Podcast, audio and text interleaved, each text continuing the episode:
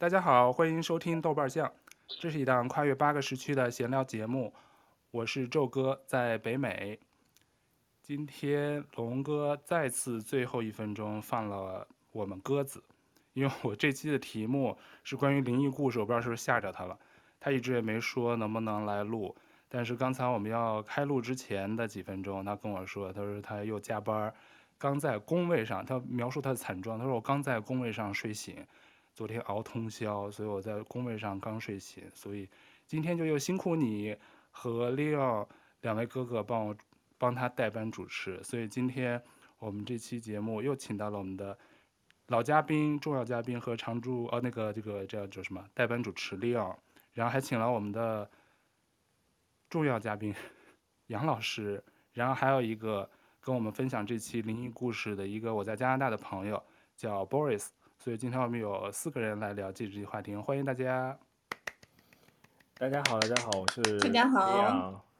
我是常年救火和代班的李昂。对，是女版的谢依霖，刚刚被我定位的。谢谢你啊，非常荣幸。对，还有杨老师，然后还有就是 Boris。然后我们今天做这期的原因呢，是因为不知道有没有朋友喜欢看恐怖片或者是惊悚片啊。一个号称年度，或者还有人号称是华语历史上最恐怖的一个恐怖片《咒》，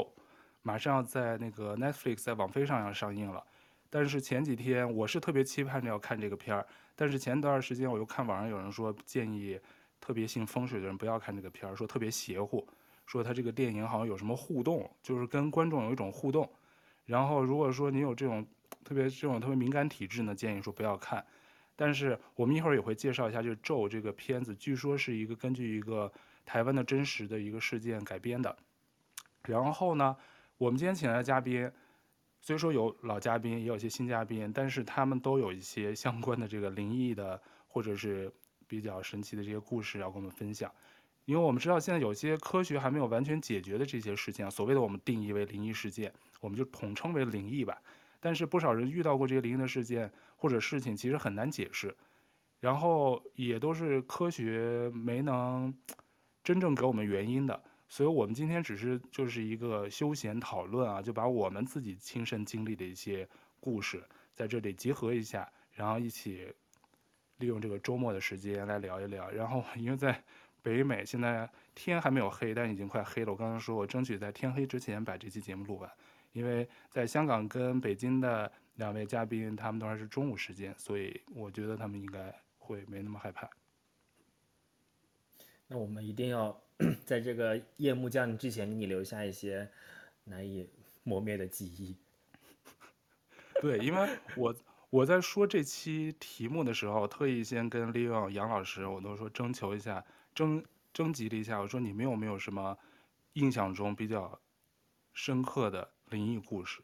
然后我知道杨老师是特别早年的时候就跟我说，他经常有鬼压床的故事。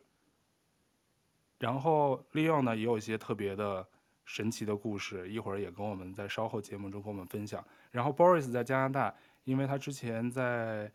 一个行业里经常出差，所以他是跟我提前跟我说过，我印象中他有一个特别真实的灵异故事，发生在几年前。一会儿也让他讲。在这之前，我先给你们铺垫一下。就是把这个咒这个电影，就是我们做这期的一个一个一初初衷吧，就是一个由头，给大家分享。我不知道你们知不知道咒这个片子讲什么的？利奥爱看电影，你知道这片子讲什么的吗？我知道他要上了，但我还没没有看剧剧情简介什么的。你你你来给我们讲讲吧。行，我先给你们铺垫一个真实的这个恐怖故事。它其实是用伪纪录片形式展现的，就是所谓的现在西方特别流行的用一个什么手摇手持摄像机拍的，假装是家庭摄像机 DV 拍出来的那种片子。现在日本啊，还有好多国家拍的那种伪纪录片都是这样的。它这个片子呢，好像是在金马奖得了一些奖项。故事是根据二零零五年发生在高雄的一宗邪教事件改编的，大概意思是这样的。他就说，在二零零五年，在高雄市的一个鼓山区，有一户姓吴的人家，家中一共有两男四女，长期相信在供奉于高雄市一个区的一户住宅式的神坛，然后二零零五年呢，他们一个老三的一个女儿去去过那个神坛拜祭，回家以后就说自己被哪吒三太子附身起乩了。起乩是一他们常用的一个这个词儿，就是站字旁右边是一个那拐钩，他们叫起乩。然后他就说在。让他们在台北经营一家餐饮业的长女呢，说已经被邪灵缠身了，必须要回家才有救，回到这个高雄老家。所以吴家的母亲立刻就把长女从台北带回高雄。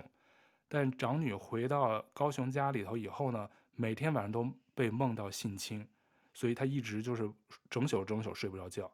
后来突然有一天接到一通诡异的电话，开始言语失常，就不能说话了，然后一直说是自己被观音菩萨附身。每天都自残，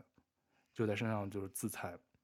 然后这家姓吴的人呢，就去他们在高雄市的一个神坛去求助，说是那个神坛的神士给他们指引之后，说是家中的三太子神像被恶灵盘踞了，说要将三太子的神像拿去一个公路的一个马路旁边要烧掉，并以坐禅念咒和收金的方式加以祈福。由于这个神坛的指示。就没有使他们心情平静，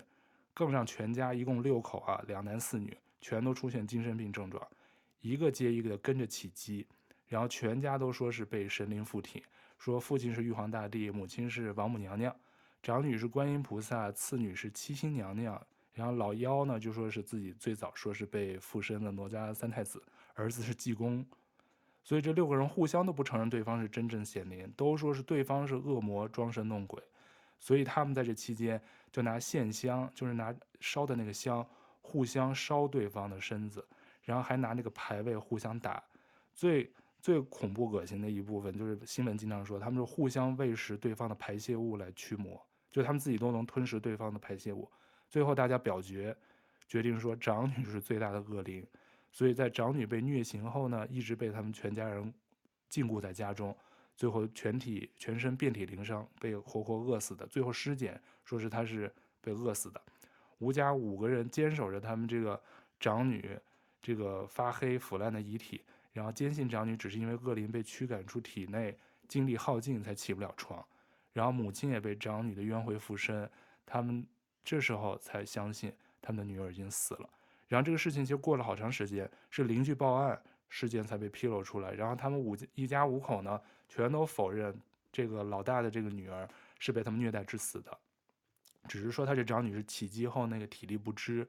所以台湾的那个有关部门吧，就将他们这五个人剩下的存活的五个人以遗弃致死罪起诉，然后精神科医生给他们全家人鉴定，就说是集体性妄想症，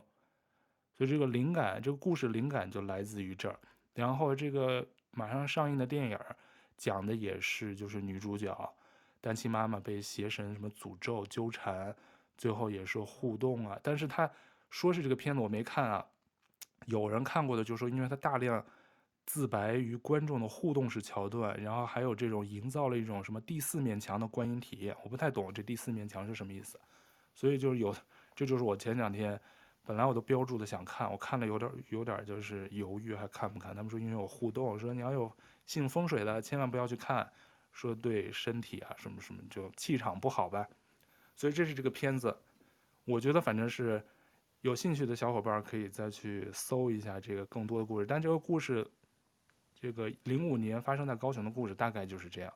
就是你们要在能搜呢，大概这个当时新闻报道的主要梗概是这样。你们听完觉得吓人吗？好像挺多这种类似的这样的，这这这几年台湾拍了很多这样的电影，呃，但是 我吧就是特别喜欢看鬼片儿，我特别喜欢看，特别喜欢看亚洲拍的鬼片儿，因为亚洲拍的鬼片儿不血腥，你知道，欧美的鬼片呢有可能就是那种特别血浆四溅啊，但就不灵异，我就喜欢看这种灵异的，嗯，所以应该是会去看一下。对，台湾、泰国、日本，我觉得拍的都是真是恐怖。他就就像李勇说的，不吓不恐怖，不血腥，但是真是就是吓人恐怖。所以说到这个，其实我觉得我们印象中，我其实虽说做这期题目啊，但是我个人印象中，我就是只碰到过一次鬼压床。我觉得这个鬼压床感觉是不是应该经历的人是最多的？鬼压床其实就是一个生理现象，其实它是可以解释得清楚的，只是你鬼压床过程中的体验好像每个人有所不同。你有过鬼压床吗？因为说到这，我就要杨老师是鬼压床，我不知道这些年可能好点。原来我跟他在上班的时候，我就听他经常讲啊，又又有，当时就特别神奇，我不知道是一种什么体验。直到好多年前，可能十十多年前吧，我在北京的那个自己住的地儿，有一天我是经历过那鬼压床，我就终于知道那是什么滋味了。但他们医学上现在就像李勇说的，医学上就说是叫什么梦魇、睡眠麻痹。然后我民间就说它是鬼压床嘛，但是有医学认为它就是一种疾病，好像就是睡眠障碍。说全球有大概有十分之四，快一半的人一生中都会经历，至少经历一次。所以这方面，杨老师，你你有经验，你跟我们说说你当时这个鬼压床的经历，一般都在什么时候会发生？就是不是工作压力大，还是什么情绪上比较紧张的时候才会有？对，超哥刚刚讲这个电影。我就想，还好这个录制是在北京时间的中午时分，阳气最盛的时候，要不然我觉得蛮恐怖的。就是对鬼压床，我是曾经有一段时间极为频繁的鬼压床，就几乎每一天。呃，就到后来我因为深受困扰，我也去。看书啊，就想找到一些科学的依据，就是说，科学依据其实说起来比较简单，就是说睡眠瘫痪，就是你的大脑已经有点清醒了，但是它指挥你的躯体，就是肌肉的部分还没有完全恢复它的功能，所以你觉得你的脑子很清醒，但是身体动不了。呃，就是就是听起来蛮简单的，但是一开始出现鬼压床的时候，真的还是觉得挺恐怖的，就是因为那种。呃，头脑清醒的感觉非常非常的真切，就是跟现实生活当中是一模一样的。呃，然后你会看到一些，就是就是其实没有发生的事情，就其实是，呃，就是比如说我以前在，我其实从大学就开始，因为大学的时候那时候经常逃课，然后在寝室里睡午觉。我觉得夏天的午觉是最容易鬼压床的，然后我就会经常在寝室里面觉得说，哎，有人走进来，甚至他跟我说话。然后我跟他对话，这些，呃，意识都非常非常的清醒，包括我醒来之后回忆我们的对话也都非常清醒，但实际上都没有发生过。然后这个持续了很多年，一直到我工作什么的。后来我还跟朋友讲过，然后朋友，呃，当时我有朋友在广州，就广州好像那边相对来说就是这种迷信的事情，他还挺多的，他就给我出了个主意说，呃，好像是说要对付鬼压床，你要在枕头下面放一把剪刀。啊！但是我不敢，因为我很担心自己在，就是意识不是很清醒的时候，反而伤害自己。对，我也这么想。对，然后，然后那个，呃，就是，但是到后期，我就觉得说挺有意思的，因为一开始是很害怕，不知道怎么回事。到后期，因为太频繁了，第一就再发生这种事情，我就不会害怕了，我就知道，哎呀，又来了。就是怎么又来了？哎，等等，等会儿就好了。就是第一会有这种感觉，第二就是其实，在鬼压床你不再害怕之后，有一种很奇妙的感觉，就是你可以控制自己的身体，就是你认为可以控制自己的身体，就是甚至你可以跟他一起玩儿。就那时候我经常做的一个事情，就是在鬼压床的时候，就是我现在没有办法描述我是清醒的还是模糊的，但是我当时会认为自己的头脑非常清醒。我就会跟自己说起，然后 我不是一般都是躺着嘛，就会觉得你的身体慢慢慢慢慢慢就像那个天花板浮，你就会上升下降上升下降，就就会变得很好玩，很有意思。就自己能控制了是吧？自己控制那个出窍的灵魂的感觉。对，就觉得那个灵魂可以控制身体，也因为已经不怕了，而且当时很很有意思，就是你在那种半梦半醒的时候。会跟自己说没事儿，一会儿就结束了，不就是鬼压床又来了吗？然后就会说啊，那起，然后就会觉得自己一直往上升。但是后来我看了一个故事，我不知道是真的假的，就是说，呃，有人做过一个实验，就是他在，就是他跟我描述这种情况很像，就是你可以飞升这种。然后呢，有人就在他的这个房顶上写了字，就是你躺在床上是看不到这个字的，可是他醒来之后知道写的是什么。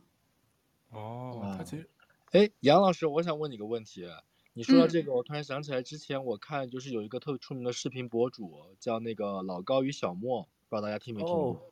哦，他在里面，有做过一期总结，就是杨老师觉得自己是那个鬼压床体质嘛，他做过一期总结，就什么样的人是属于这种灵异体质？就是说你每次被鬼压床的时候，你会不会有某一次是那个第三人视角？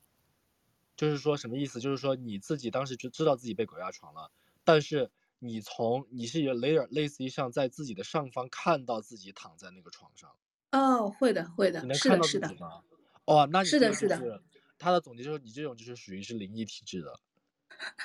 对，他说只有这种人才是真的灵异体质，他一般人被鬼压床就是大多数是属于像 Leo 总结的那种，就是属于是物理上或者生理上的一个，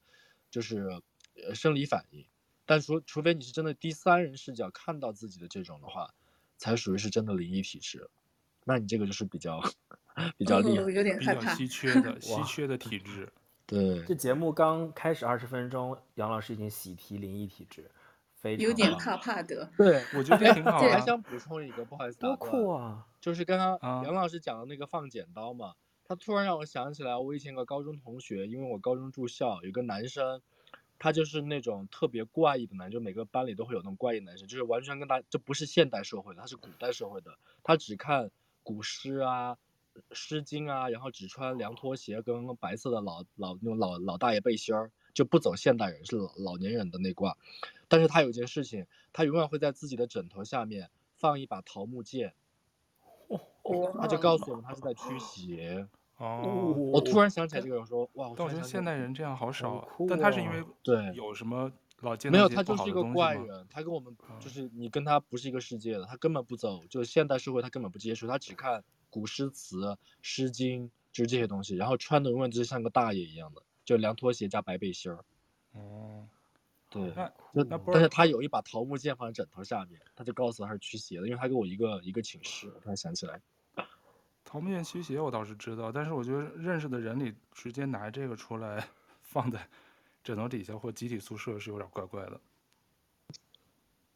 好酷哦。对，不好意思，杨老师打断了，杨老师接着讲。没有没有，就是其实确实是，就是到后来不怕之后，我的经常的一个视角就是我自己在房顶上看着自己。哇，不，我本来没觉得这个很恐怖啊，刚刚 Boris 一说，我觉得还有点吓人。有点灵魂出窍，就是灵魂出窍，看到自己。对对，这也挺神奇的一种体验。这我好像对我好像在哪儿看到过，有人就是有就是有杨老师这种功能，就能看到自己，然后还能回去。对，那我顺便再补充一下，如果杨老师被吓着了，那个老高他当时讲了一下，就是如果你属于这种体质，然后特别你出去旅游，像我经常住酒店，就比较容易遇到这种奇奇怪怪的事儿嘛。他说有一个办法，就在日本啊，有一个办法是可以帮助你驱赶这些的，就是咱们去那个当时跟杨老师他们不是去那个日本的那种寺庙嘛，你就看到大家在门口进去的时候，不是会拍一下掌吗？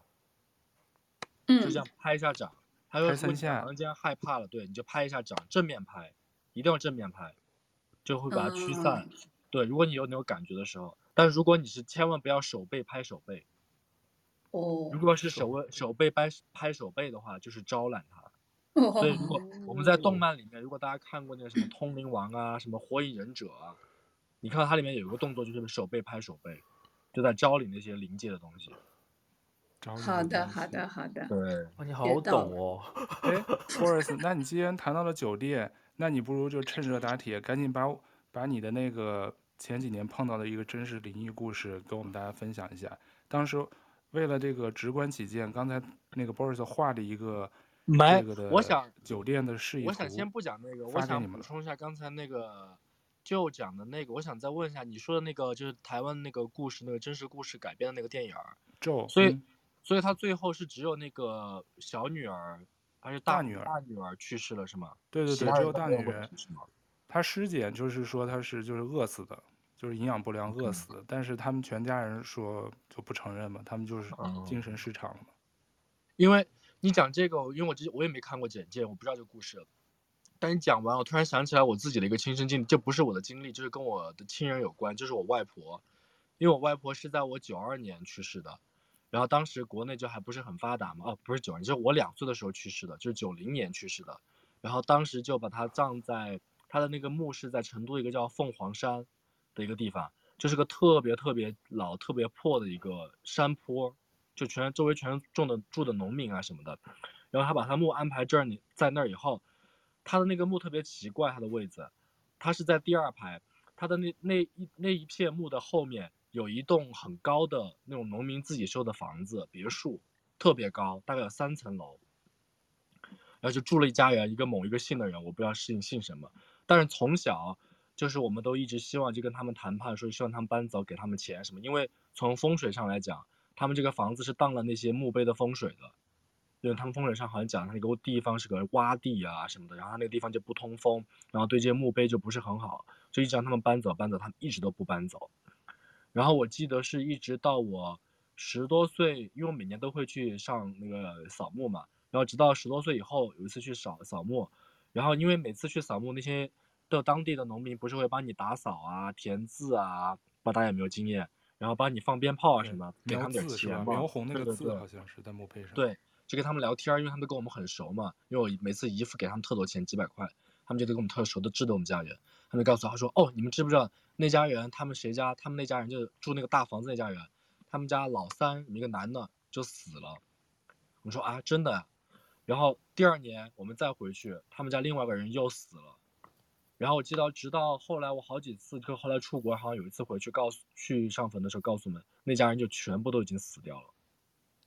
啊，就特别神奇。后来就是说，好像还有一两个就是疯了没死了，就就疯了精神病院了。后来那个房子就就把它拆掉了，就那家人已经不在了，就没有人了，已经就没有人再住那个房子了。因为他们那个房子真的非常，就每次去我都觉得很奇怪，因为他们的房子，我就站在我外婆那个墓碑，我都能感受到那个他那个房子压到那个墓碑的，因为它很高。然后以前现在的现在的这种扫墓的环境都非常非常好了，但我外婆那个是特别古老，特别就是个老。就土坡，你知道吗？所以你觉得那墓碑很小，那房子很高，你就老觉得他那个房子是压着那个墓碑的，所以感觉特别奇怪。所以可能是最后，我觉得他们那家人就是真的是不该住在那个地方。嗯、你就讲到那个台湾的故事，突然想到这个这一家人跟这种就还是位置相关的，对，就被被怎么着了？就有东西真是说不清楚，是但是又又有这种可能性。对，这个就是我真的知道的，就发生了。倒是我我我们因为现在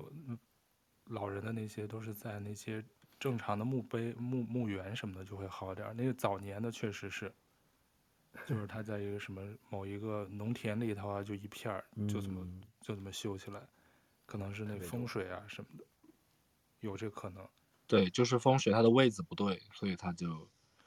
但他们又不愿意搬，所以当时他们一家人也是就为了赔，可能为了赔钱，就是拆迁款啊什么的，他就不愿意。搬走什么的，他最后都没有那个，对啊，都没拿到。对，我就想先分享这个小故事，我突然想到。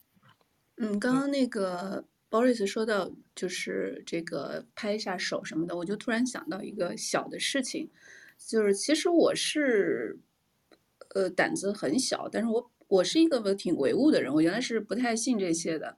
嗯，但是后来确实，我觉得我可能是有一段时间那个鬼压床的比较多。所以住酒店的时候，我曾经有一次住酒店是把我吓到，但那个事情本身不灵异啊，我觉得有可能是我自己做了噩梦或者是怎么样。呃，但是因为正好我当时就是住在酒店走廊的最后一间，呃，不是都传说不要住就是最后一间的房间嘛？我我那次就正好住在最后一间，当时是呃，他那个酒店是最后一间是一个套房，其实按道理来说，最后一间应该是最好的位置，因为很多酒店的所谓的。就是高端套房其实都在角落，因为角落才有那么大的地方嘛。你一个套房不能够做成一排，你肯定是要有个转角啊什么的。它本来是个套房，后来改成了两个标间，我就住在其中的一间，就中间有一扇门其实是可以打开的，但是酒店是把它封死了。我当天可能是因为我这样住进去的时候，我就心里有点不安，因为那那扇门实际上应该是套房中间的一个门，可能是所谓当年客厅和卧室的那个通的门，酒店把它封死了。我可能就一直隐隐约约潜意识当中会有一种担心，所以晚上就这个等一下有时间我再讲。但是从那以后呢，我就养成了一个习惯，因为我也是看别人怎么做，就是进门之前我会敲门，进酒店房间之前我会敲门。就是我也是从台湾的节目里看到说，这样的话就是礼貌的告诉，呃一些对，就是说我要进来了，对，台湾 后来我就养成了这个习惯。嗯、对，我就觉得礼多人不怪吧，就敲一下。礼多人不怪。你说到这个，我也想到，就特别小的，不是特别小，就刚上班那几年，印象最深的就是就是刚才杨老师说的，人家说住酒店的几个禁忌，一个就是说绝对不要住尾房，就不要住那个两边的，就楼道两边的，因为它一个原因主要就是因为酒店安排给客人打扫房间，都是先从进这个电梯的房间开始打扫，他这样的话，他就为了这个。安排这些清扫人员就是高效的去打扫，他尽量都是从这个靠近电梯较远的房间，因为他这边安排安排就是最靠边的，一般都是最后才会安排，所以人气比较弱，就是所谓他们说阴气比较比较重，所以一般大家就是说，还有就是刚刚杨老师说的，入入住的时候敲敲门敲三下，就告诉里面的朋友，如果有的话就告诉你告诉你，就是有人要来了，还有就是说。拖鞋也不要特别整齐的放，还有就是什么，比如镜子绝对不要对床。我那天看到有个朋友在那儿发，他就说他睡觉特别不舒服，在酒店，整个一个特别长的玻璃，啊不是玻璃，就是镜子对着他那张床。因为我原来我也睡过这种房间，就是人的那个气场有时候就是能感觉到，你就住进去就是不舒服，就是你觉得就都特别奇怪，你你一起身你就镜子里看到自己，就是特别特别奇怪。但你一说到这个。住的酒店最边上，你只是当时住上，是不是没有碰到什么奇怪的事儿吧，杨老师？呃，其实是有，我非常快速的讲一下，因为我这个就不，我觉得不能算灵异，就因为我睡眠非常的差，所以我一般住酒店的时候，就我比如说跟朋友啊、跟同事出差什么的，别人都会笑我，我会把酒店房间里所有能够发出声音和有光的东西全部电源拔掉，比如说电视机。酒店的电视你关掉之后，不是会有一个红点嘛？它是接收那个遥控的，我就会把电视的这个插头也拔掉，就让把那个红点也消失，因为就有一点点光源我都会很难受。然后我一般也都会把酒店那个 mini bar 里面的冰箱的插头也 拔掉，我也会拔，因为 因为它启动声特别大。对，因为冰箱它会时不时的启动，就嗡这样响，然后我就不行。然然后有的时候那个冰箱吧，它会一般会装在一个柜子里面，对吧？就是。很难拔，我就半夜三更 就是会把它搬出来这种。然后我我我我那天晚上也是，就是我把所有的这个能发出声音的、有光的，然后那个酒店是上海的一个老酒店，就是它那个窗户是那种木质的窗帘，就有点像栅栏，你可以哦木的百叶窗那种感觉。我就把全部放下来，就非常非常的遮光，就这个房间里没有任何的光，然后我就躺下去睡，然后大概睡睡睡。一直没有睡着的时候，我突然觉得一阵闪光，就非常亮的一个闪光把我闪醒。呃，但是我我不知道，我睁开眼的时候，周围又都是黑暗的。会不会是那个？非常怕。会不会是孙燕姿的绿光？我刚要说，是不是孙燕姿的逆光？一 个绿光，一个逆光。我们好冷啊！然后我当时真的、就是、情绪都打断了，没有，心跳如雷，就是擂鼓的那种感觉，就是非常非常恐怖。我当时就在房间里面一动不敢动，可能那个就就整个人就呃被冻住了，我就一一直不敢动，呃。我不知道坚持了多久，反正就最后就就睡了。第二天我跟同事讲，他们就会说啊，是不是比如说，因为那个那个是上海的一个老房子，它那个酒店本来也就只有几层，或会不会是窗外驶过的车灯啊？它就是突然打了一下灯，或者是怎么样？我就说不可能，因为它那个窗帘是木木头做的百叶窗，非常非常黑。呃，我我这个就没有多想，反正这个就是那天发生的事情。所以从那以后我，我我也没有什么就是。就应对的办法，但我就觉得我听过的办法，比如说敲敲门啊，这些我都能做的话，我就做一下，就举手之劳做一下。那对对对，你说到这酒店的故事，那现在我必须得把这个 Boris 请上来。Boris，你赶紧讲一下你的那个真实的发生的灵异故事，在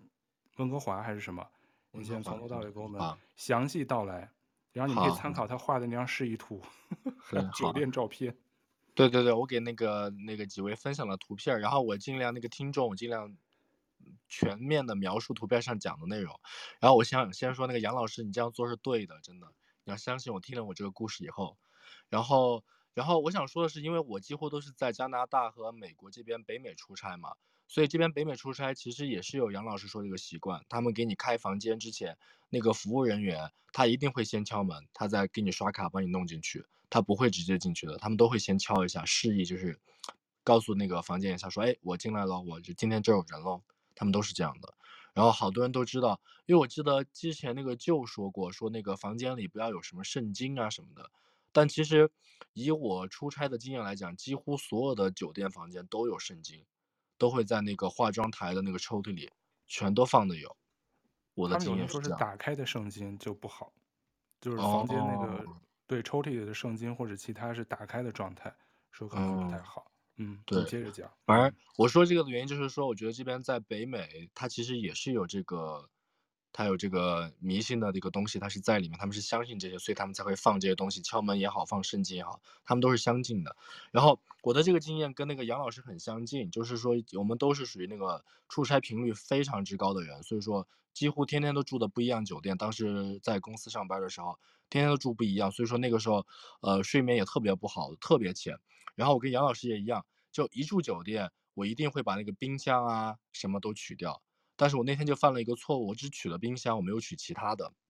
然后我给先大家先描述一下，大家看那图片儿，那个有一个可以看到日期，我这个那个入住的时间是在那个一七年的五月十五号到二十号，我在这个酒店住了五天，因为一般我出差就是两周。是在哪儿呢？至少因为有的人看不到，你具体说一下发生的时间、地点啊，是地点。对，发生时间是一七年五月十五到二十号，是在温哥华。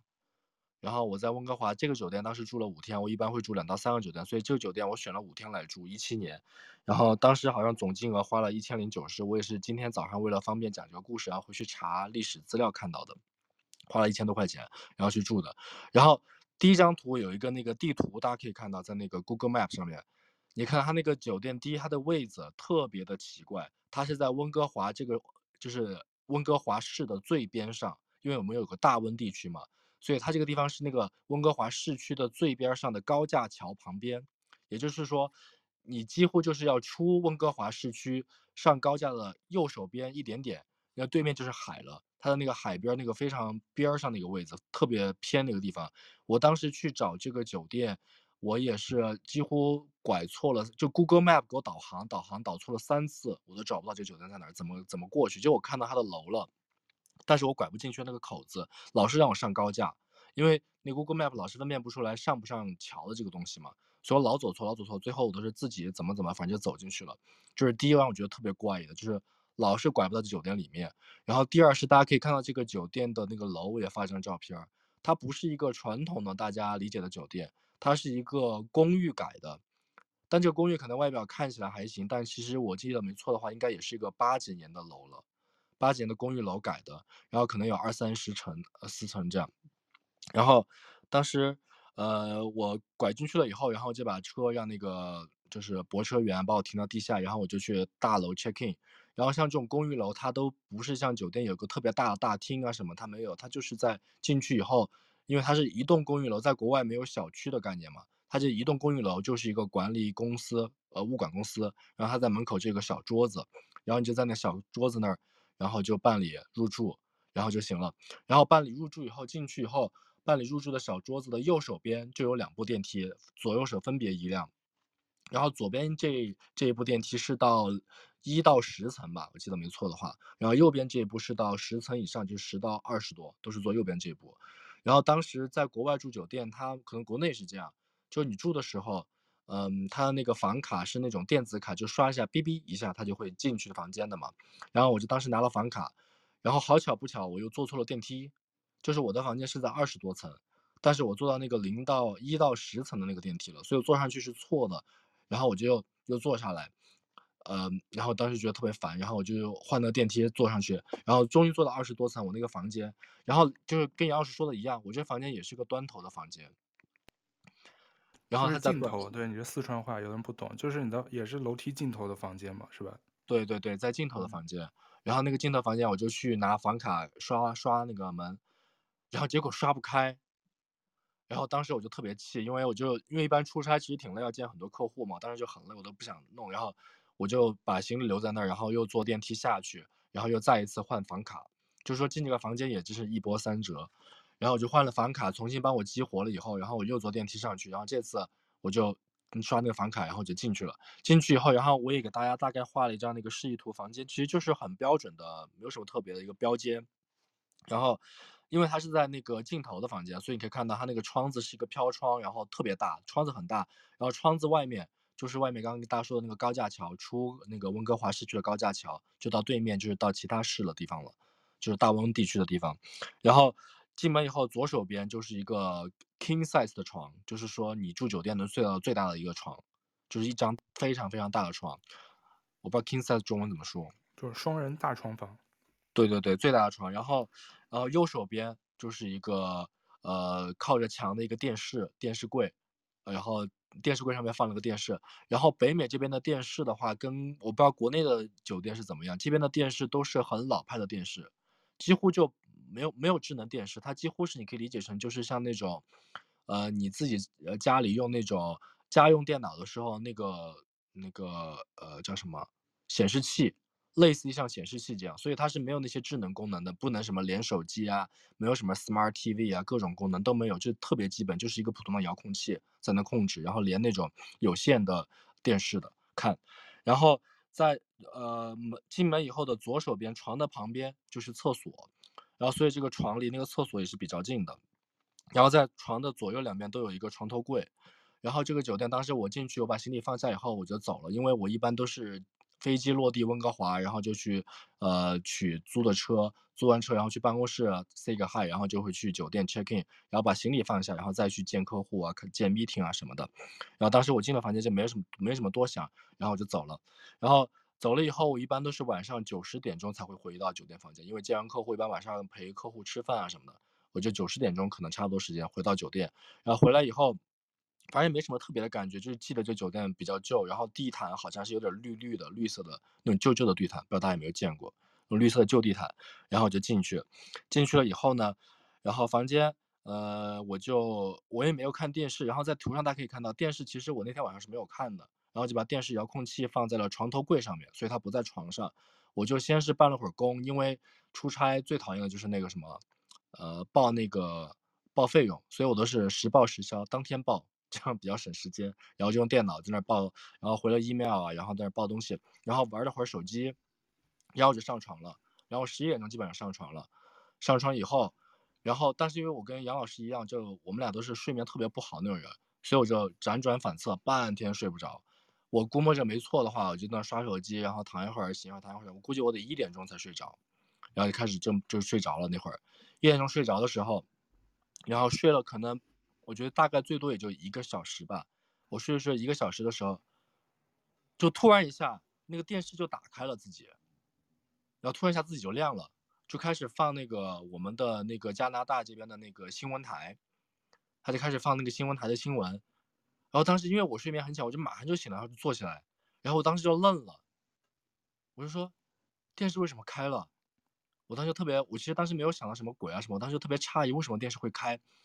然后我就再一看，哎，遥控本不在床上，遥控本在床头柜上啊，它怎么开的呀？我就特别诧异，还有而且那个当时我记得特别深，可能也是因为半夜三更了，这个电视声特别大，就大到就是很像很多人晚上睡觉会开电视那种声，声音特别大，然后我就然后我就。做了就是得有个三十秒吧，就不知道该怎么办，就是发生什么事情就完全就是不知所措，我就特别就开始有点害怕了，说怎么回事怎么回事？然后我第条件反射第一件事情，我就先去把酒店把房间里所有的灯全部打开，所有的是厕所的灯 whatever 灯我全都打开，然后打开以后我就去看那个电视，说怎么回事？哎，电视还是亮着，就没有熄的意思，就一直亮一直亮着。然后这个时候我就想起以前那些台湾那些灵异节目，他们讲过。就他们也有人遇到这种在酒店睡觉，然后半夜三更突然电视打开，然后这个时候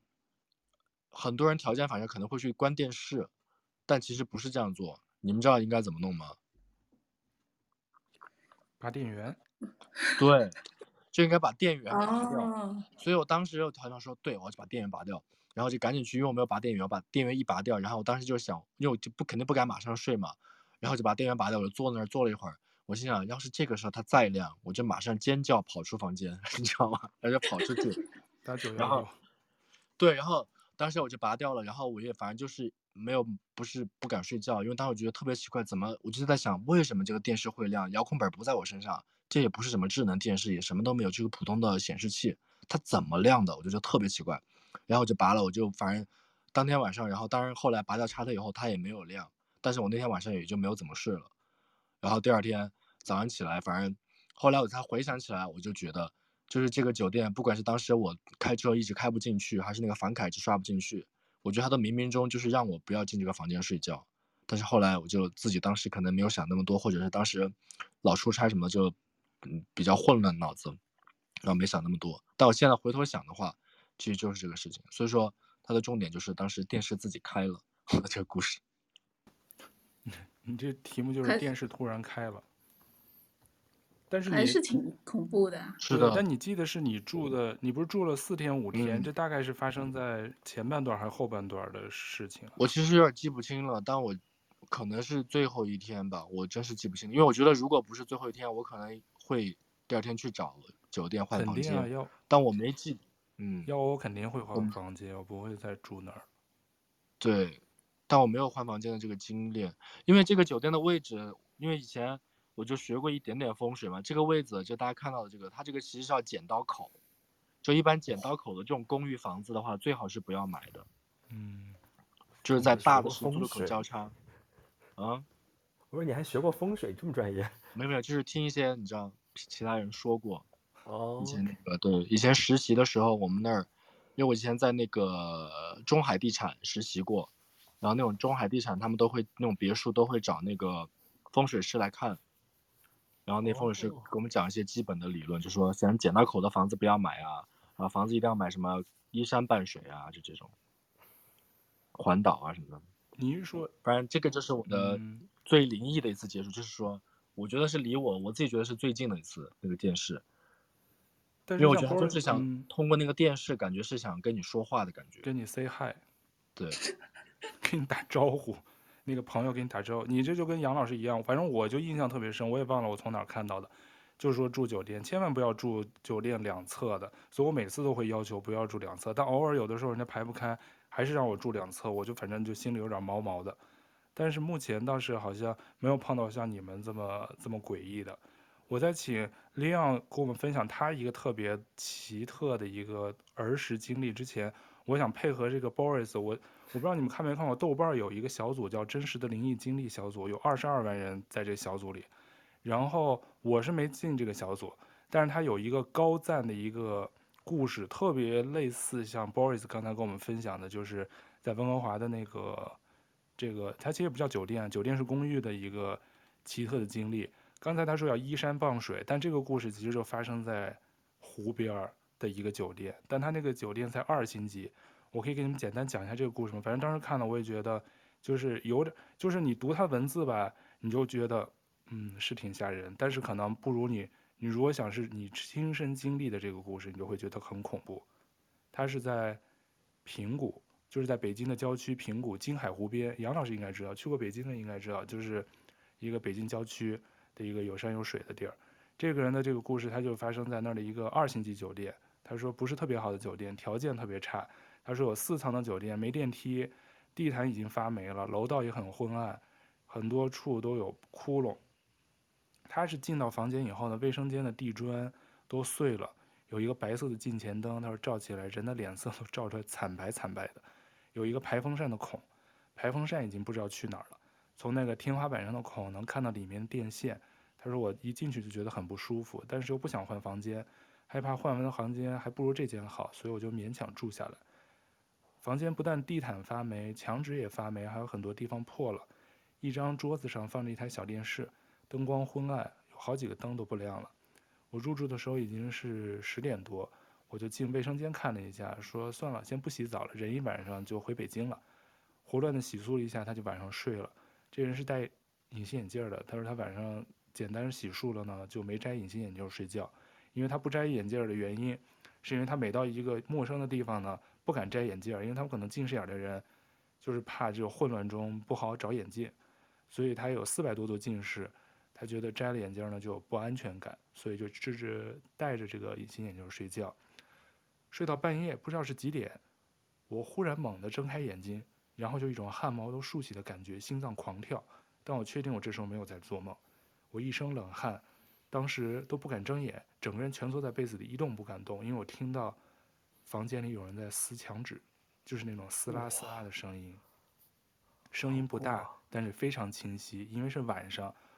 他那种感觉就是下意识他就缩在被子里不敢出声儿，他就安慰自己说会不会是什么虫子在吃墙纸啊，或者在墙上爬，所以这种房间在房间里的两个方向响。一会儿呢，在放电视边上的墙上响，一会儿就在这个人的这个睡觉的床边的墙上响，就像是一条一条在撕墙纸的声音。正在我困得不行又快睡着的时候，我感觉一阵风从我头顶上吹过。不过我的确是没有关窗帘，因为害怕黑漆漆的房间，所以呢，想让外面的光能透进来。但是这阵风吹得很奇怪，应该房间中是不该有风的。我不知道哪来的勇气。一下就睁开了眼，这时候我看到一个淡淡的人影就坐在我床的对角。他说：“这是我最害怕的一次经历，当时呢，全身都是汗，发不出声音，汗毛倒竖，害怕一闭上眼睛那个影子会扑过来。就这样，差不多有持续了两分钟，那个影子越来越淡，后来眼睁睁的就看着他没了。然后这个人在被窝里又抖了好长时间，胃又特别疼，一动不敢动，慢慢慢慢不知道怎么就睡着了。好容易等到天亮。”他就去总台前台去问，说他住的这房间是不是以前发生过问题？总台前台的人死活不承认，又问他们经理，都说没有，说这是他晚上的错觉。反正他也顾不了那么多，赶紧退了房，就就赶紧走了。他当天在金海湖玩的时候，吃饭的时候跟当地的人聊天，人家就说说那个酒店的位置也是不好，前面是金海湖原来的一段死水，还有一片山挡着，而且以前的村民土葬的时候呢，有坟就偷偷葬在山上。所以可能有不干的东西，不干净的东西就这么窜到他们这个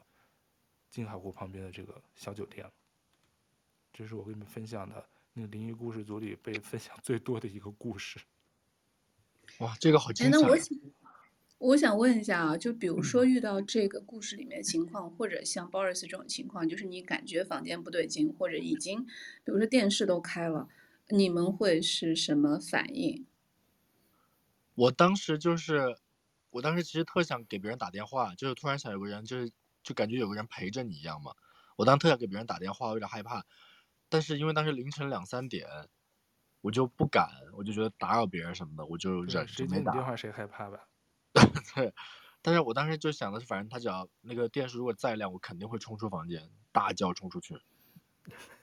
好抓马！我脑我脑海中就是你大叫的声音，把整楼的人都叫醒了。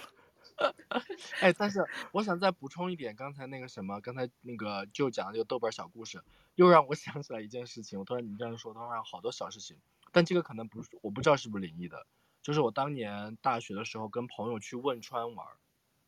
就大家知道汶川有地震嘛，当时都地震以后，然后当时我们高速路开去的时候，路上不，大家后来地震后有没有去过汶川？就你从那个成都那边开过去。那个高那个路走过去，你可以看到旁边还有很多没有捞起来的汽车，两边都是坑，就是意思就是说，就是当时他们已经停止救援了，其实下面还埋了非常非常多的人和车在下面，你可以看到那些车就在那儿立在那儿，没有人去帮，没有人去管，就放在那儿，特别特别多，我至少看到几十辆车都在那儿，然后但这个不是重点，重点就是说我当时那天晚上就住在我一个那个羌族的朋友家里面，但他自己不住在那儿。就让我跟另外一个朋友住在他那个房子里，就我们两个男生睡一个房间，然后他那个其实是个两室的房间，另外房间是锁着。那个女生就告诉我们说，那个房间是她什么姐姐姐在用的，不要进去，反锁，你不要动就行了。然后这也没什么特别，我们就睡觉，当天晚上就睡了。但是我跟刚刚讲，我跟杨老师一样，睡眠特别浅嘛，所以我睡到一半，我就非常真真的，你知道，听到有人在客厅里在动，在走来走去的。然后在那儿就是像那个喝茶什么，就是像就是正正常的人的生活的声音。我当时就惊醒，我就吓惨了，我就又不敢出去看，然后我就叫就一直叫我旁边那个朋友叫他把叫醒叫醒，但是他睡得特别死，半天叫不醒，然后就把他叫醒了以后我就说我说我说王东王东，我觉得客厅里有人。他说啊啊，然后他就又睡着了，你知道吗？然后我当时就我就一个晚上我就后来我就特害怕，就睡不着。然后包括到第二天早上，我几乎是第二天早上天亮以后，但后来我就慢慢也就睡着了，因为旁边还是有人，就没有那么害怕嘛。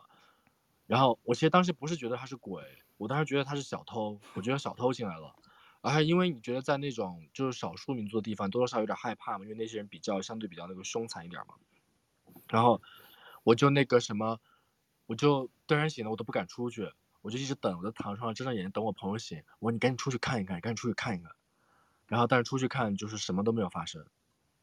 这种有的时候可能是做梦，你已经就梦。但不是，我当时特别不是，我当时就很醒，我真的听到外面就有动静，真的。但我。我现在我不知道他是灵异还是说就是有小偷看了没什么值钱的要走了，但是我就听到，对，你刚才讲那个，我突然想到这个事情。讲到这个，我杨老师，对，因为我们其实分享了好多都是有些是真实的，就是就是灵异，就是我刚才开头说的，你根本就不知道是科学解释不了，而且也不知道是我们精神状态的一个什么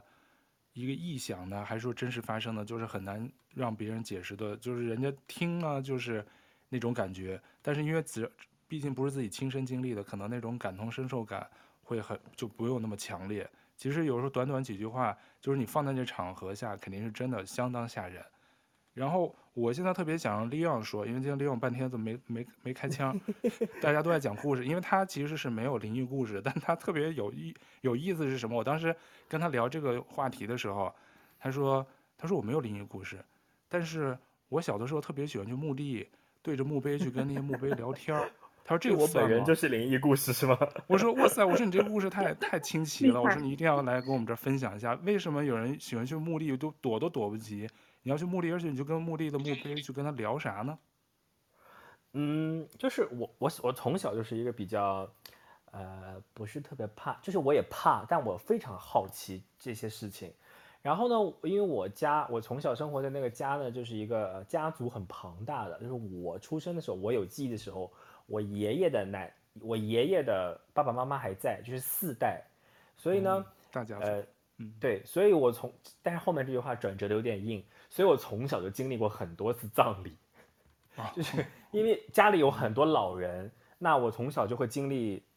很多次葬礼，所以我我我印象中，我我我我家在，就是我爷爷的家在农村，农村办葬礼呢就会办的比较大型。就我们那边呢，办葬礼就是首先，如果老人过身以后，他就会请这个风水先生去算，说啊、黄道吉日或什么哪天哪天适合出殡，但有可能和老人过生的这个时间中间会有一段的时间，比如他初一去世的，他初八才适合出殡，那就要停灵在院子里停七天，然后呢，这个嗯农村就会有很多这种丧葬的仪式，所以我从小我印象中我就有参加过差不多七八场。各式各样的这个啊、呃，我跟我不同关系的老人的这个葬礼，我从小对这个葬礼呢就抱有非常大的好奇，我觉得好热闹哦，然后 很漂亮啊，我这些形容词好奇怪，就是我觉得很很很特别。然后呢，那个我家住在城乡结合部，就是那个地方呢后面会有很多的田农田，村里的人家里有人去世以后呢，他不没有当时那当年也没有公墓。他就会把它葬在自己家的这个呃呃地里面，然后我我爸妈呢是呃老师，所以他们平时上班很忙。我无聊的时候，我就会上后面的田上面去逛那个墓地，就是就是他那些墓地，它不是一个呃集中的地方，不是像我们现在的这种墓园是一个集中的地方，它是分散在不同人家的这个农田里面的。然后我就会挨家挨户的串这个农田。然后呢，就会你就会从农田的某一个角落发现有一块墓地，然后就从这个墓地，我觉得好玩就是，呃，不同人家的经济条件不同，家庭背景不同，他所建造的墓地的样式也不同，有的就会气派一点，有的碑上还会刻字，还会刻这个人的生平，有的呢就是一个小土包立一个牌子，有的连牌子都不立，是旁边养一棵树。然后呢，我小时候我觉得我有可能就是太孤无聊了吧，然后我就会走去不同的墓地前面，跟这个墓。坟包对话，我说你好啊，我过来看看你哦，我就自己在那儿编故事。我说哦，你看你这里有块墓，家对，就是我从那个墓碑上认字，然后就跟他讲事情，嗯、就是一玩可以玩一天，我也不害怕。比如说今天逛完这个墓，然后我就隔两天逛下一个墓，我一直这么逛到呢，就是有一天 有有一个认识我爸妈的人路过那个农田，看到了一个小男孩站在一个墓坟包前面跟人对话，人家觉得我中邪了，然后就就是。叫了家长把我带回去，就以后严禁我进入墓地，哦，我就好难过。我就觉得剥夺了我童年的乐趣。我觉得墓碑多安静啊，又没有人吵你，你可以自己跟自己玩儿。然后我从小的一个理念就是，我觉得死活人比死人可怕，对不对？他都已经从小就有这个这个哦，这么成熟的，这么成熟的观观念了吗？我从小就种地。我就觉得活人比死人可怕。比如说以前参加老年人的葬礼，就是不是要停灵停一阵子嘛，晚上就要守灵嘛。虽然这是你的亲人，嗯、但是很多人还是有点害怕，就是那个棺材和大体本身就藏放在那个房间里面，有的人就有的还是害怕。但我从小就觉得说，比如说到点要给他上香啊，然后我晚上还会带那个小朋友扒开那个棺材去看看里面的这个以前的老爷爷老奶奶啊。我都不害怕的。那你胆子是真的大。不，我比如说看鬼片，我也会害怕，我也会被吓到。如果说你以前有想过那个，以前有想过那个入殓师这个职业吗？那倒是也没有，没有。我我倒是因为那个时候没有这个职业嘛，那个时候就是就是比如说就是入殓或者是呃我们叫殉葬，就我们的地方就是呃呃把那个坟呢就是呃坟挖一个洞。然后那个洞不是一个直的，它是个 L 型的。你从上面下面是一个洞，但是那个棺椁是要放在 L 型的那个打拐弯的那个地方嘛，所以呃会有一些村里的青壮年去帮炫这个葬，把他这个坟做成这个 L 型，我就会跟下去看。然后呢就不让我下去，就说这个东西呢就是小孩儿就是体质就是你小孩好意思就是说小孩容易跟上这种东西，嗯、但但我我就我就很好奇，其实我有人生有一次鬼压床。跟杨老师那个有一点类似，但区别就是说，杨老师说他会清楚的知道自己，啊、有可能我在跟谁对话，或者是我看到了什么什么事情。但你真的醒来以后，发现并没有发生过这个事儿。但我那次是真的发生了，就是在中午，在宿舍，宿舍里我们八个人住一间房，其他七个人都在。我中午睡觉，我就睡睡睡睡睡，突然间我就觉得我醒了。醒了以后呢，我但我身体动不了，我的醒了以后，我的视角就开始。环顾周围，我就能看到，OK，啊呃，这个兄弟在下铺在打游戏，这个兄弟在上铺在玩电话，然后突然间隔壁宿舍的人进来了，跟我们打了声招呼，说呃晚上去哪哪里吃饭，整个对话的过程我都听得清清楚楚的，但我就是动不了，我也能看见他们，他们穿了什么颜色的衣服，隔壁这个宿舍的人进来以后手里边还拿了个篮球，什么什么，这个过程我我就屡次想醒，醒也醒不来，醒不来，但是周围的声音画面。我都观察得非常清楚，最后我真的醒来的时候就出了一身大汗。醒了以后我就问他们，我说刚刚谁谁谁是不是来过？哪个宿舍他打了个篮球？说下午我们几点几点钟吃饭？他们说对啊。我说你是不是刚刚在那个角落里在打电话？然后什么什么那个呃有人已经走了？他们说完全正确啊。但是我当时在我说我当时在你们看到我躺在这里有异样吗？我说没有啊，就跟死猪一样，也没有睁开眼睛，也没有什么，但我都看到了周围的一切，大白天哦。并且这些事情是真实发生过的，不是我鬼压床梦，就是幻想出来的。我就觉得说哇，好酷哦！我还要再经历一次，再也没有经历过了。对，其实我也就一次，就特别像李阳阳。我觉得鬼压床好像大家都特别像，就是感觉就是灵魂出窍，然后从外头能看到自己，然后还能看到旁边的。我的那次其实在北京就唯一印象中的一次，也是我好像也是白天睡觉才会那样。但是我跟你的不一样，我不是能看到自己，我是老觉得有人把我绑着在旁边那个，因为我睡的那个床旁边就是一个客厅的一个墙，所以我觉得有人在那个墙的旁边在偷窥我，我就想他，我总觉得他会来害我，但是我又睁着眼睛又看不到他，但是我觉得我就自己动弹不了，就是那种感觉就就特别恐怖，然后我就想假装我自己在睡觉，我就怕他发现我已经醒了，就是那种特别复杂。特别难以描述的那种情景，反正可能要好几分钟，等我醒了以后，然后才能就突然动了。就是你们大多数人都能经历那种鬼压床，就是想醒想动动不了。他们好像有人说这种时候就是试着用小指头动一动，好像是能把那个那种状态给解锁。我也不知道是真的假的。嗯，我我确实是没有经历过这种灵异的事件，但我从小就很感兴趣。我从小就喜欢参加葬礼，然后跟坟坟头说话。我上了大学以后，我就学民俗学里的丧葬文化，就开始 从图书馆里，图书馆那个图书馆有一个区，就是讲民俗学的区，那些关于丧葬文化的书都没有人借，藏在那个图书馆的角落里面，这都是我借的。我觉得好有意思啊！就各个地方的怎么埋人，就啊不是埋人。那你跟他们说话那么多次，没有人回你吗？没有人回我啊，就大白天啊，没有人回我啊，我就觉得很好玩、啊。那你为什么你为什么没有考虑过晚上去呢？一晚上父母下班了，非常非常现实的理由就是我是因为白天没人没人跟我玩，所以我就去找他们玩。回你啊！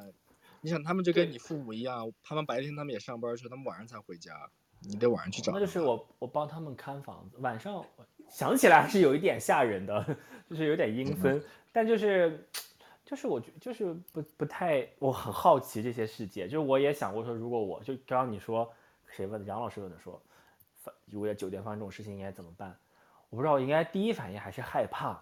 第二反应就想说，那大家来坐下来好好聊聊呗，这么有缘分，难得见到。哦，那你是真是一身正气，正气。那不害怕还是会害怕的。那怕，但是两种怕，有的怕是避而不及嘛，你不是那种避而不及，你是来了就兵来将挡的感觉。那你当时来，来了，对吧？对啊。那你当时那民俗小作文也是？那你研究出什么印象深刻的这个小论文的论论点还是啥了吗？没有论点，其实这是就是学习嘛，我就是学呃中国各个地方的丧葬文化，比如说我们简单的都知道土葬跟火葬，啊还有呃云南那边地区有树葬，就是他会把人去世以后挂在树上，啊、然后呢，我真不知道，然后然后让这个大自然的风啊呃。微生物啊，动物啊，来把这个、oh. 呃尸体就是就是回归大自然。还有，我记得湖南那边有水葬，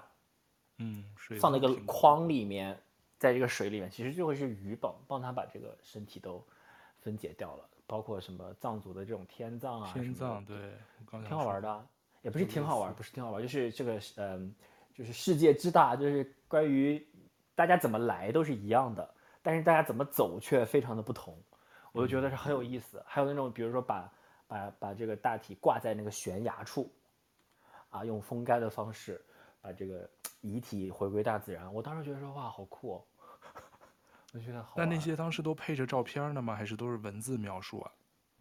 哎，所以说当年啊，这个互联网还是很棒的，这个网上什么都能搜到，就不像现在什么都搜不到了。就是当年就是包括呃。呃，藏族这个天葬的一些视频，当然其实是不可以拍这个视频和照片的啊，这是对这个人家的这个文化和这个习俗非常不尊敬的一种表现。但是总有人好奇会拍，就上传到网上，我就有看过，场面是蛮惨烈的，但就是就是当时有这些就是印象画面记在了这个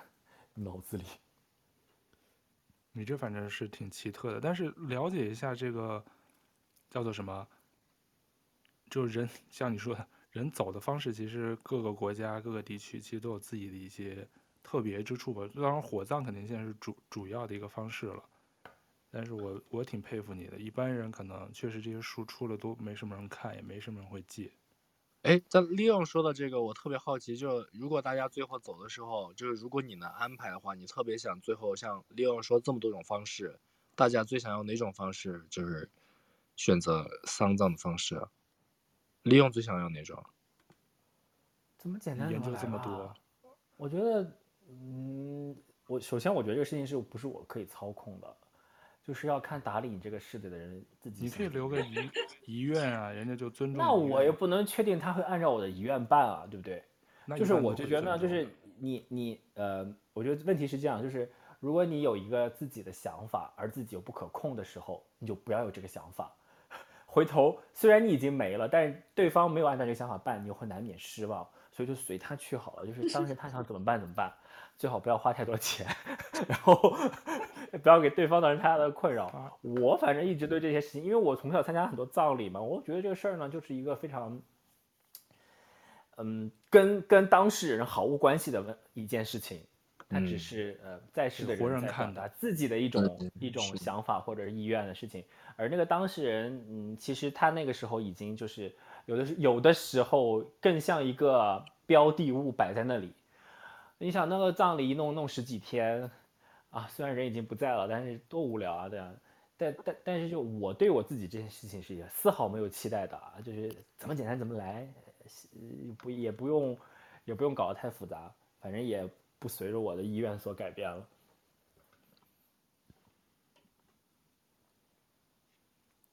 现在你们其他人就不回答 Boris 的问题了，是吧？都没有想过。确实没有想过。我是想海葬，我是觉得海葬挺酷的。我反正就我自己觉得，我就不想有个墓碑，因为我就特别怕有个墓碑，万一没人来给我扫墓，特凄凉，你知道吗？最后就会。但可能会有一个像亮这样的小孩，很需要有一有墓碑，然后他去跟你说话。对，对哦，不是，我就想起那天旅游，就比如说去那种欧洲国家旅游，他们不是有那种公墓嘛？就比如说什么，我记得啊、嗯呃，什么什么一战或二战的一些呃烈士陵园啊什么的，每次去了那里呢，嗯、大家就觉得哇，很很。很很庄严肃穆，我就有一种说天哪，我又见到你们了的感觉。我小时候就是在这里玩的，怎么好久不能来玩了？就觉得好好玩，就觉得每一个墓碑下面都有一个小故事。这些人已经很无聊了，就需要一些小孩过来跟他玩。哦，对，说到这个，我觉得挺有意思的。那个，我感觉怎么话题这个逐渐转向了。对，就是因为我我以前在法国的时候，就是呃那个就是有亮说的这种非常大的公墓，有些可能是有历史意义的，有些可能就是市民的公墓，但是它就在市中心，然后非常大，就像一个大公园一样。当时巴黎有一个公墓叫叫拉雪兹神父公墓，我们历史书上有的，就那个巴黎公社社员们最后在那里就力战而捷。就是最后最后这个消失的地方，就拉雪兹神神父公墓，我印象特别深，因为好像初中的那个历史课本上有，那个公墓就非常非常大，像一个极其大的公园，然后很多呃普通的市民，然后也有一些名人葬在那儿。我印象特别深，就是那时候我很喜欢到那里面去走，因为呃它就是这个树特别多，就是遮天蔽日的树，就非常舒服。然后里面还会有一些小的游乐的设施，就很多小孩会在那玩啊什么的。我觉得真的就是，嗯，呃，这种就是我当时就还挺惊讶的，就是大家可以把墓地做的这么的轻松，就是大家就在里面就带孩子出到那儿去，像小的游乐园一样。然后里面还有一些名人，我印象特别深的就是那个王尔德的墓碑。我觉得墓碑有时候还是有一个还蛮好的。就是会有世界各地的王尔德的粉丝去看他，然后大家都会做一件事情，就是，呃，就是涂上唇膏，在他的墓碑上留下自己的唇印。哦，所以他的墓碑上面就全是唇印。好像西雅图的 口香糖墙。对，还挺浪漫的，对。对，这我我就想起龙哥虽然没在，他之前跟我们聊过一期，就讲这个。东方人、西方人对这个死亡的怎么怎么看待嘛？当时 有点聊聊偏了。他当时就菲律宾那些人也是，就是就是周围的人去世，他们参加葬礼还自拍呀，去跟那个故人去自拍，发抖音、发那些社交媒体，就是都还要 PS 一下再再发。在北美这边也是，好多那个公墓，就是普通人的那个公墓，都是在，呃，也不是在市区吧，就是在城市里头。因为我住的这块有有去商场的一个一个特别大的商场的一个，经过那个路边就有一片公墓，可能周围还有一些居民区，好像它跟中国东方人亚洲人的文化不一样，它那块的房子有的还挺贵的，它没有说因为挨着墓地公墓就会变得特别没人买，或大家觉得这个这个风水不好，他们好多老外有的还挺喜欢买那周围的那个房子去住。我我在香港还在大街上见过棺材呢。不，我在香港刚来香港租房子的时候，我就住在红磡。红磡呢就有三个殡仪馆。对。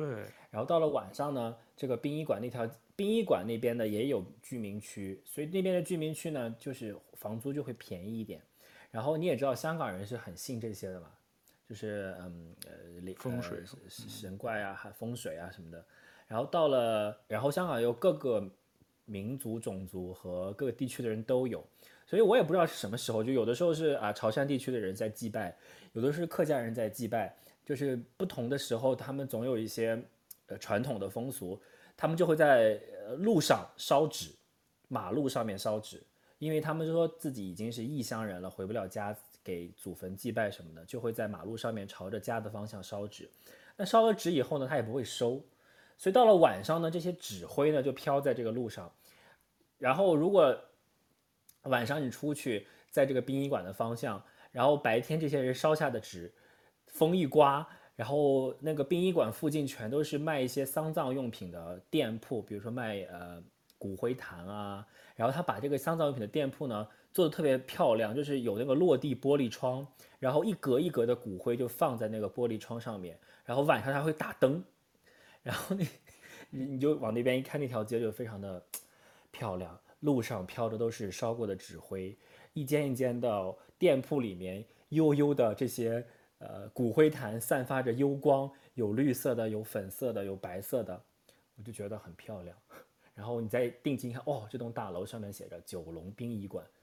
就是非常适合拍鬼片儿。对，我刚想，好像那个港片的那个对灵异它这个片的开头啊，就让我想到那个《胭脂扣》啊，就里面就有这个情节嘛。哦，对，胭脂扣有点那个感觉，有点那个 feel。他就是在那个路边，然后就就是走过去什么的。然后一阵风，然后什么，在一个漆黑的晚上。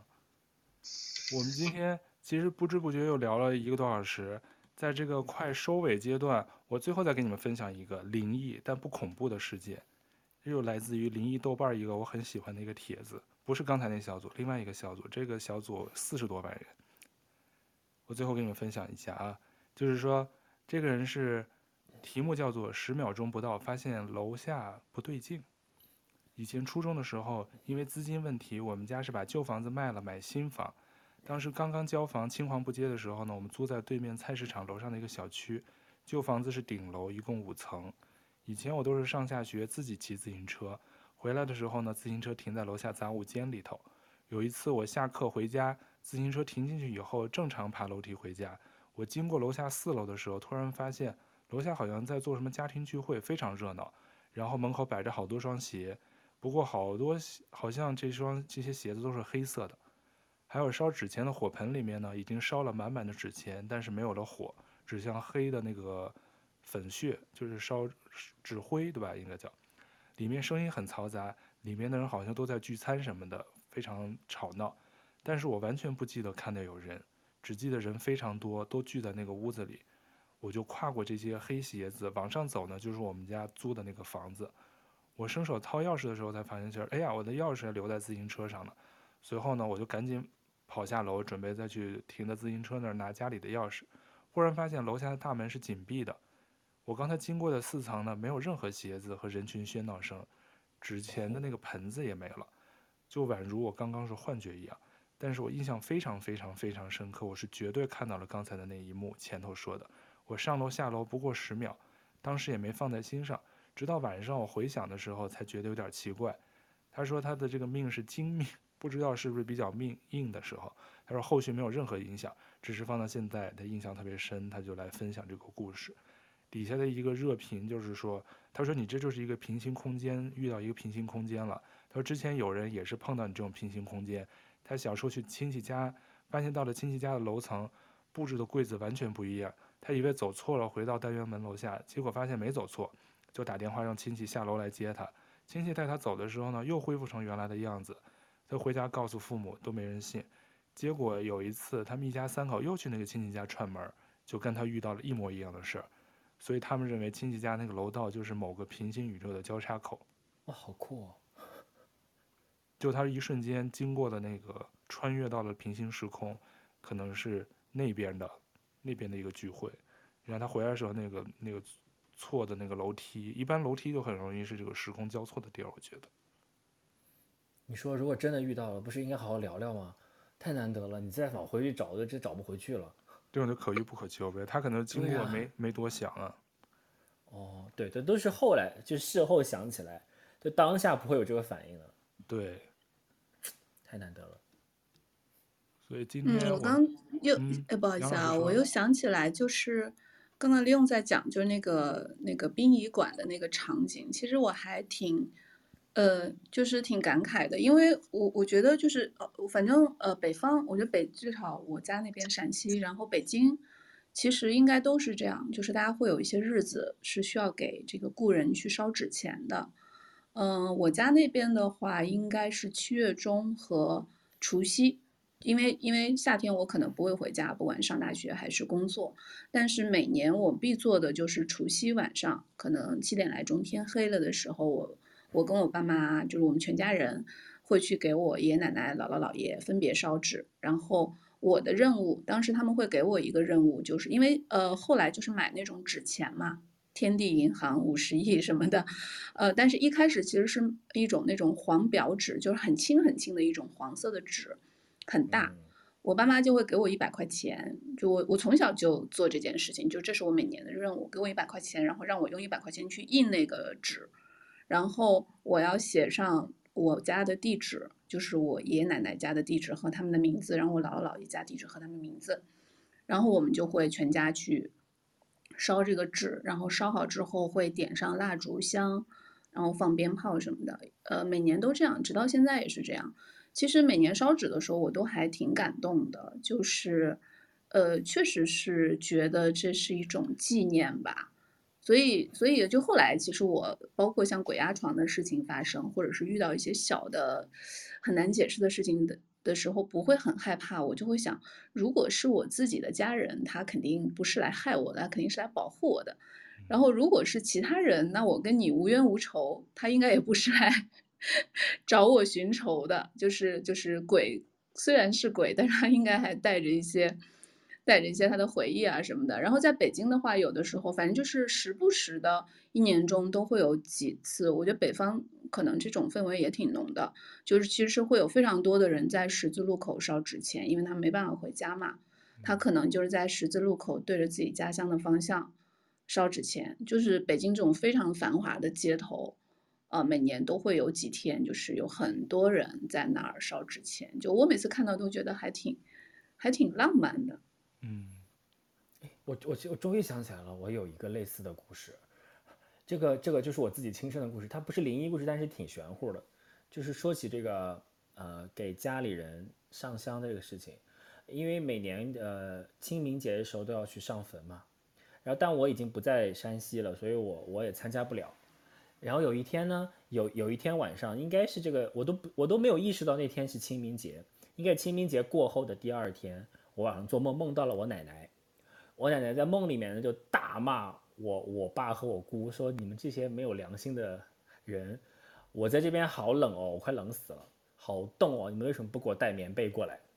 棉衣还是棉被我忘了。然后我觉得这个梦好奇怪哦，这么具体，这么具象。然后我醒了以后就给我妈打电话，我说我昨天晚上梦见了我奶奶，然后奶奶在这个梦里在在骂我姑和我爸说。不孝顺，因为没有给他，呃，他这边好冷，我就听到我妈在那个电话那边就安静，然后就突然我妈说：“你等一下。”然后就把电话挂了，然后再打回来就说：“原来昨天就是清明节，他去全家去上坟。”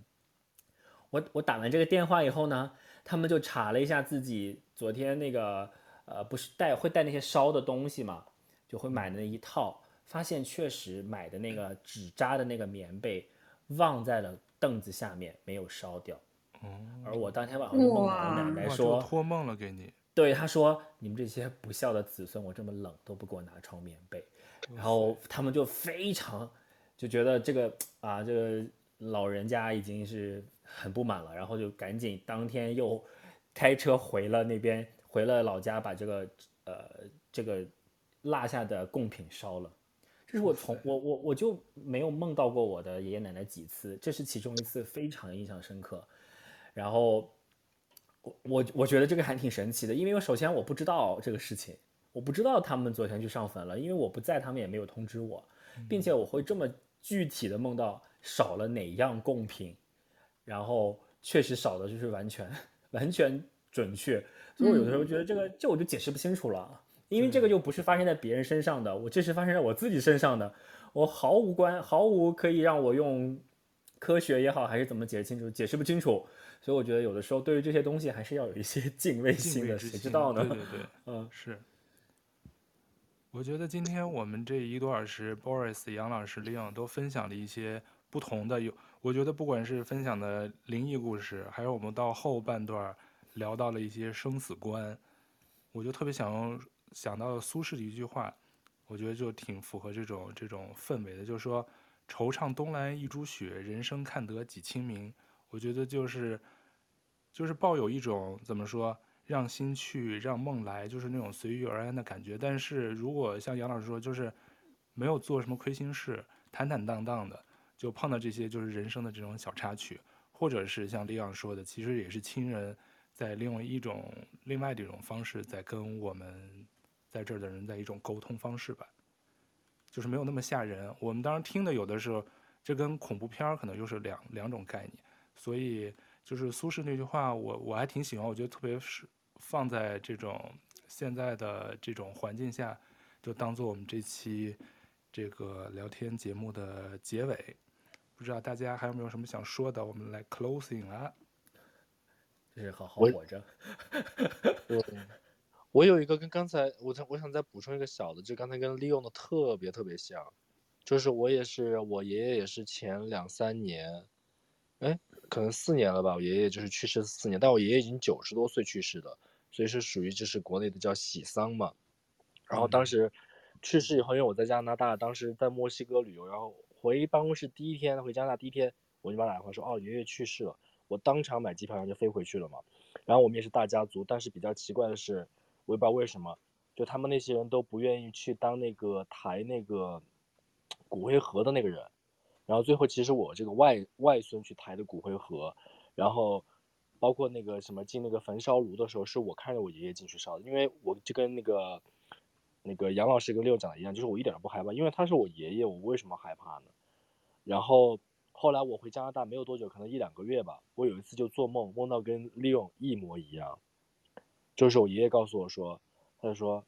我好冷啊，我好冷啊，你给我们寄寄两 件衣服过来，就寄点铺盖过来。”然后我就，然后第二天早上起床第一件事情就是早上六点过，我就给我妈打电话说：“我说妈，昨天我问我爷爷了，他说他很冷，他要铺盖，他要那个衣服。”然后我妈就说：“好好好，马上给他烧。”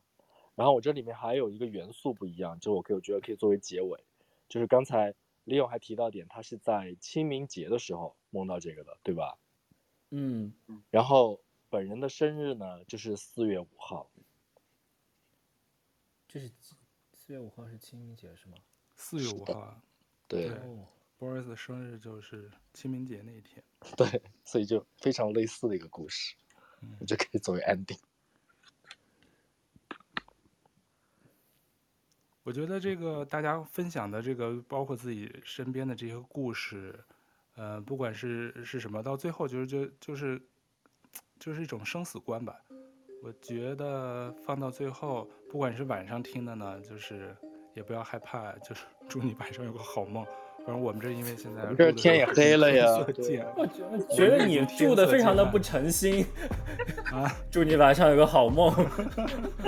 就不要晚上说还好。白白天就没事儿，我就不不做亏心事嘛，就都没关系。但是像我们刚才前半段说到，如果你像你去住酒店什么的，确实就像杨老师跟 Boris 推荐的，我刚刚刚实际上我在网上刚才也特意看了，就是比如敲敲门啊，还有是做一些就是没有什么没什么坏处，两秒钟就不管信不信，当然你完全就是不信，那我觉得也不是说一定必须的一个一个方式。但是如果你多少有点。就是想心安或者什么怕怕有一些不好的东西打扰你的这个住住酒店的这个行程，就是多做几个小动作。网上好像也有一些这种小文章，就是宁可信其有呗。如果周围确实有不少人碰到过这种事儿，所以反正我个人是比较，就是会比较相信。原来我好像没有住酒店去先敲三下门，这么一说，刚 Boris 一说，我好像提醒我了，好像确实如果他跟着有工作人员跟着你去。他都是先敲一下房门，敲三下。我不知道他是想确定怕进错房间，还是说我们想到的想通知，如果里头有什么朋友通知一下。我不知道是什么原因，我只是觉得还有就是房间两边不要订啊，不要订这些房间。确实，刚才几个嘉宾朋友介绍的发生的这些比较灵异诡异的事儿，都是住在酒店这个两侧房间的时候发生。其实最重要的就是，平时多做好事儿，就不用害怕。好事做得多，大。原原来我们是一个正能量播客。对对对，天哪，不是不是那个鬼怪播客，不是专门所有的。我们为了过审，真的是就是无所不用其极啊！就怎么样把这个东西引到这边来？可以可以可以可以。对，然后大家如果不害怕的人，建议七月八号，然后他那个咒就会在流媒体平台上映，我估计。呃，内地小伙伴想找也跟也能找到资源去看，但是在海外的朋友可以在网飞上去看，它应该是上映了。但是有的人不了解那个故事，可以听一下我们开头，或者是在网上可以找更多的相关故事。有很多人分析他们这家人的这个行为，到底有人也有人觉得是他们故意设计把他这个大女儿弄死的，反正就各种各种猜测，还有各种解读吧。但是他那个原始的故事，我刚才只讲的是原始故事，更多的是什么原因？包括这个电影重新。改编的也只是基于这个故事，它重新改编过的，不是完全基于这个故事去拍的，只是个灵感来源。所以有兴趣不害怕的朋友也可以去去看一看。所以今天我们就谢谢，嗯，Leo 我们的特邀主持，还有我们的嘉宾杨老师和 Boris 做客我们这期节目，谢谢你们分享你们的故事。谢谢谢谢，呃，谢谢。很精彩，对大家保持正能量，然后，对，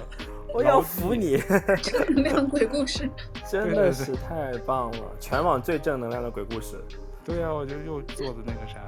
然后那我们就谢谢你们做客我们这期节目，我们下期豆瓣酱再见喽，拜拜，拜拜，拜拜，拜拜。